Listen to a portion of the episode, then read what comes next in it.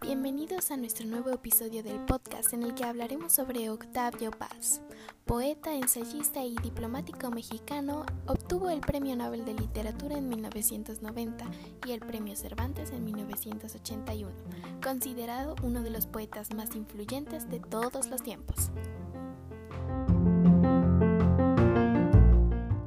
Empecemos hablando de su manera de escribir. Experimentación e inconformismo pueden ser dos de las palabras que mejor definen su labor poética con todo. En realidad, se trata de un poeta que no echó raíces en ningún movimiento, porque siempre estuvo alerta ante los cambios que se iban produciendo en el campo de la poesía, y siempre estuvo experimentando, de modo que su poesía, como toda poesía profunda, acabó por convertirse en una manifestación muy personal y original. Hablemos sobre su intencionalidad. Quizá la intención de Octavio Paz no fue escribir a propósito sobre la política o sobre temas clásicos y también coyunturales, sino por la curiosidad que hay en todo pensador para buscar las causas y consecuencias de determinados fenómenos que afectan a la sociedad entera. De esta forma podemos decir que escribir es dialogar con el mundo, con el lector y conmigo mismo.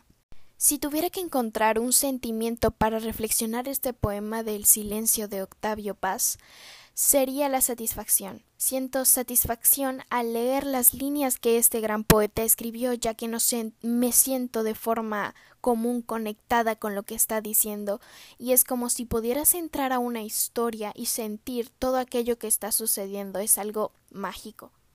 En sí, mi punto de vista, el poema nos nos lleva a sentir tal cual lo que se plasmó en una hoja de papel y es muy increíble.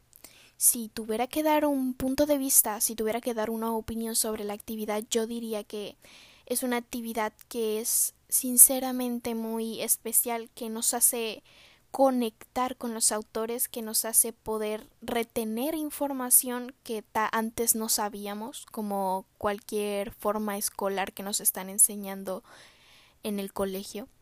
Eh, pero es muy genial que a la hora de hacer una actividad tú te sientas atraído por el tema por el cual vas a utilizar, por el tema por el cual vas a crear algo y es siento que es simplemente genial. Mi ficha, vamos a decirlo así, está constituida por características, las características de la lírica que anteriormente vimos en clase, que predomina la sensibilidad, es un género expresivo del yo, lenguaje figurado, temas variados, busca la belleza a través de la palabra.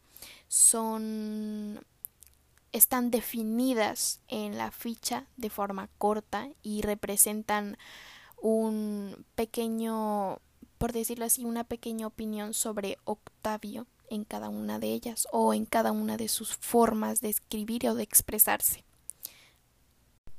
Muchas gracias por escuchar este podcast. Mi nombre es Sofía Reyes, soy del cuarto año A, número de lista 30, y este fue mi podcast.